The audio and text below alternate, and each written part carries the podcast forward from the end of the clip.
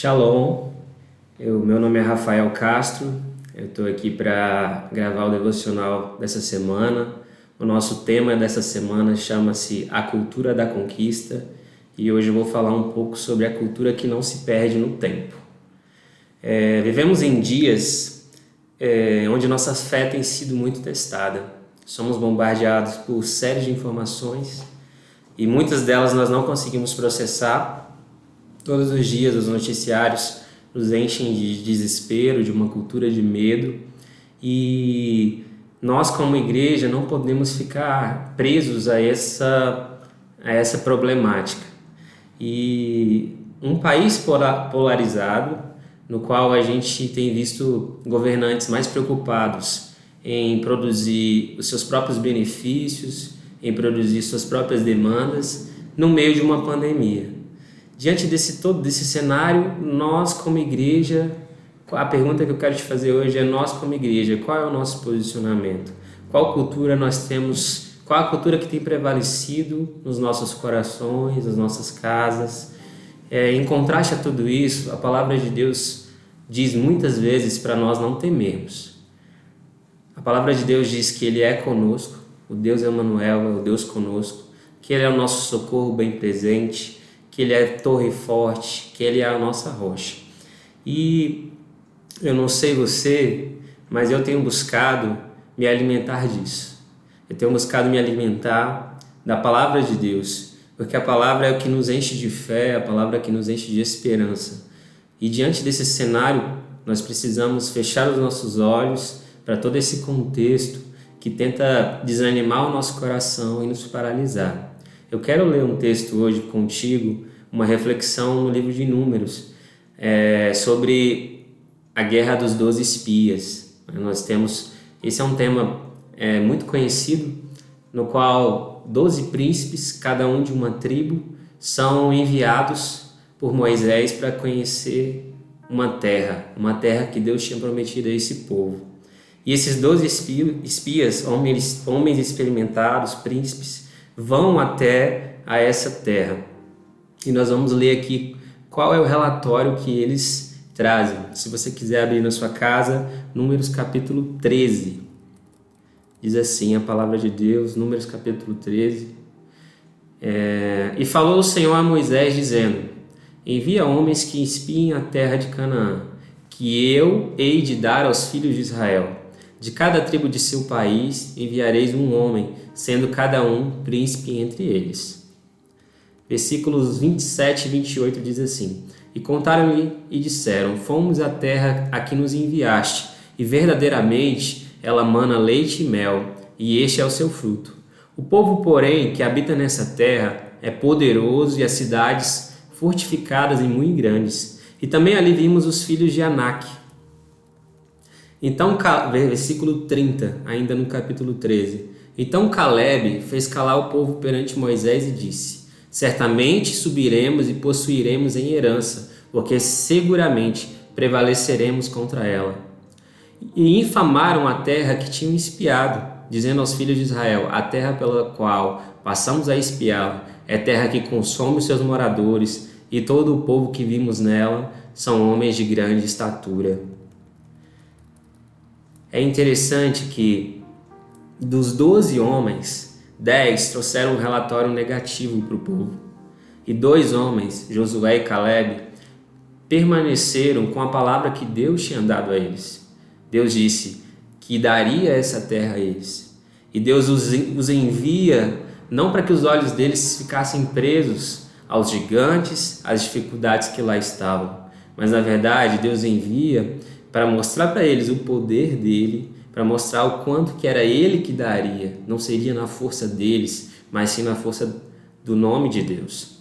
E Josué e Caleb viviam numa cultura de fé.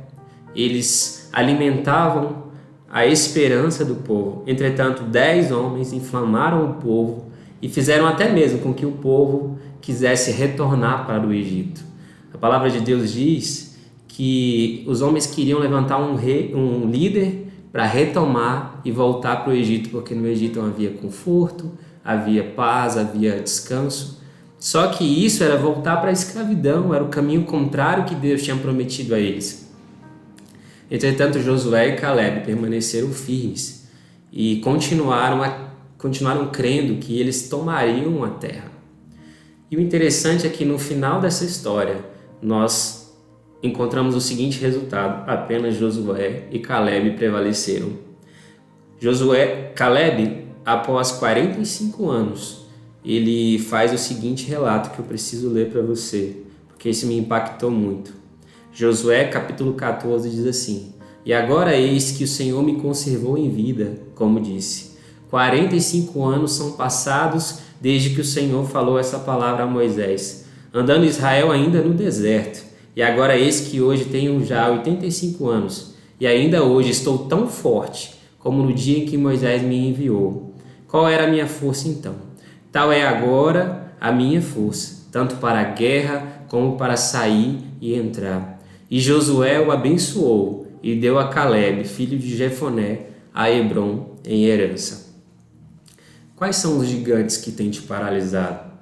Quais são os gigantes que têm gerado medo, desespero e uma cultura que não é de Deus na tua vida?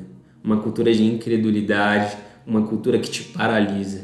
Hoje eu quero que, assim como Caleb e Josué, você se encha de esperança, se encha de fé, se encha das promessas de Deus. Eu tenho convicção de que, assim como eu, você tem muitas promessas de Deus na sua vida. E não será uma pandemia, não será uma recessão, não serão as circunstâncias e os problemas que vão pará-la. A única pessoa que pode parar o mover de Deus é você, sou eu. Então hoje eu quero te convidar para que, juntamente comigo, você se encha de esperança e, assim como Caleb disse, que o tempo não que o tempo não mate a sua fé, porque 45 anos se passaram e ele disse: Estou forte e crendo nas promessas de Deus, assim como 45 anos atrás. E os gigantes não podem paralisar você. Você não pode se alimentar de uma cultura que te paralisa, que te amedronta. Entretanto, hoje, nosso, o nosso cenário, o que está ao nosso redor, os gritos que estão sendo ventilados a nós são gritos que nos paralisam. E hoje nós temos uma escolha: ou nós entramos nas terras que o Senhor nos prometeu, ou nós ficaremos no meio do caminho. Então, enche o seu coração de esperança. Hoje é dia de você se alimentar das promessas de Deus. Olhe para trás e veja o quanto o Senhor foi bom com você. Olhe para os dias em que você viveu no Egito. E hoje o Senhor se não te levou ainda para um, a terra prometida que Ele tem para você, ao menos você está no deserto, e deserto é escola. Deserto é lugar de experiência com Deus. Deserto é lugar de você amadurecer. Que o tempo não te paralise. Que a cultura do medo não te paralise. E que principalmente a cultura da conquista permaneça viva dentro de você. Porque o que é interessante é que a cultura da conquista não se perdeu na vida de Caleb, não se perdeu na vida de Josué. Eu quero liberar essas palavras sobre você. Já estou chegando ao fim desse devocional, mas eu não posso deixar de, de, de te motivar a se arrepender e reconhecer como pecado o medo que tem tomado o teu coração. A palavra de Deus diz que o verdadeiro amor lança fora todo o medo. Então lance fora o medo, Tenha experiências com o Espírito, aproveite esses dias de pandemia para se alimentar de uma experiência viva com o Espírito. Não viva dos testemunhos dos outros, não viva das palavras que saem da boca dos outros, não viva das experiências que os outros têm com Deus. Produza as tuas próprias experiências. Use esse tempo de deserto para amadurecer, crescer e manter viva a fé e a esperança. E a última palavra que eu quero te liberar sobre a sua vida hoje é persevere.